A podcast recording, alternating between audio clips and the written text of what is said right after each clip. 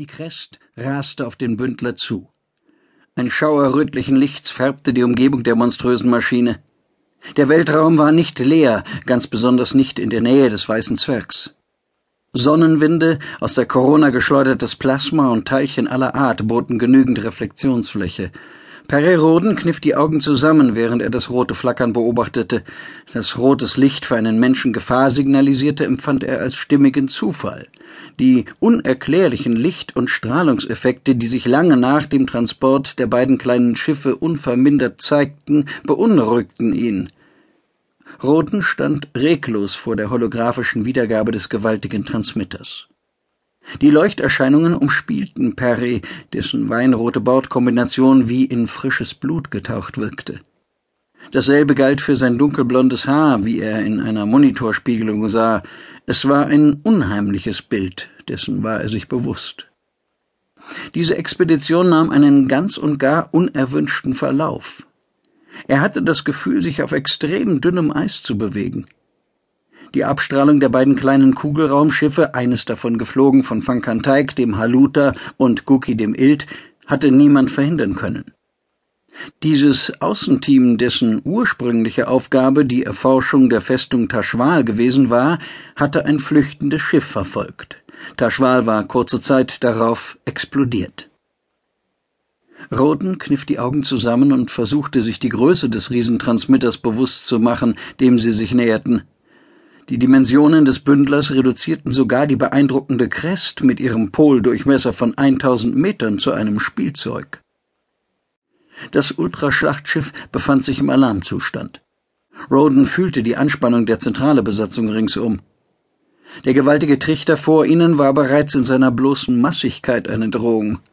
Rotes, fleckiges Leuchten waberte und reckte sich aus dem Schlund tief in den freien Raum. Roden durchmaß das weite Rund der Zentrale mit schnellen Schritten. Im Falle der Crest stattliche 48 Meter. Bei seinem Sessel angelangt, blickte er zu Kommandant Conrad Deeringhouse hinüber, der sich angeregt mit dem zweiten Offizier Gabriele Montoya unterhielt. Die schlanke, muskulöse Frau mit den weißblonden Stoppelhaaren zeigte eine leichte Unruhe. Der hagere Admiralleutnant wandte sich um und hob den rechten Arm. Roden nickte dem alten Weggefährten zu. Deeringhouse hatte die letzte Übertragung von Tykes und Cookies Schiff durch die Hauptpositronik überprüfen lassen. Offenbar war der in der Botschaft enthaltene Code, der einen Transport durch den Riesentransmitter überhaupt erst möglich machte, komplett und unbeschädigt. Die Crest besaß damit einen gültigen Ausweis. Der ansonsten nur teilweise verständliche Funkspruch hatte einige weitere Fakten übermittelt, wenn auch größtenteils ohne den zum Verständnis nötigen Kontext.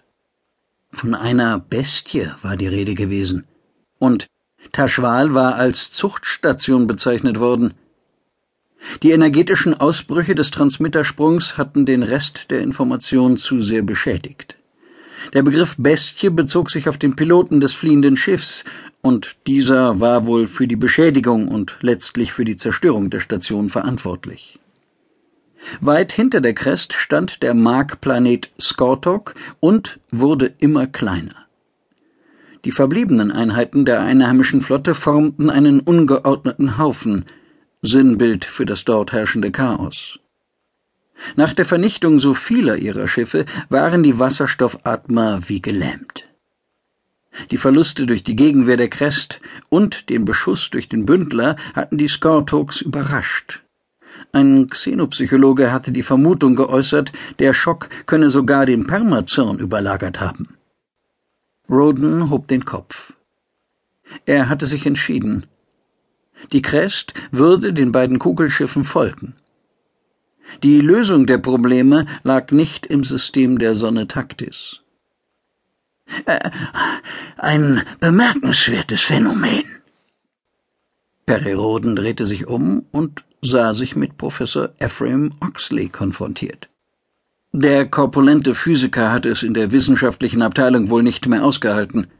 Kurzatmig und aufgeregt verfolgte er den Anflug der Crest wie alle anderen. Nachdenklich stopfte er ein Croissant in den Mund und begann intensiv zu kauen. Dabei nahm er die Augen keine Sekunde lang vom Panorama-Holo der Zentrale, wo der Bündler im Orbit des Weißen Zwergsystems seine Bahn zog.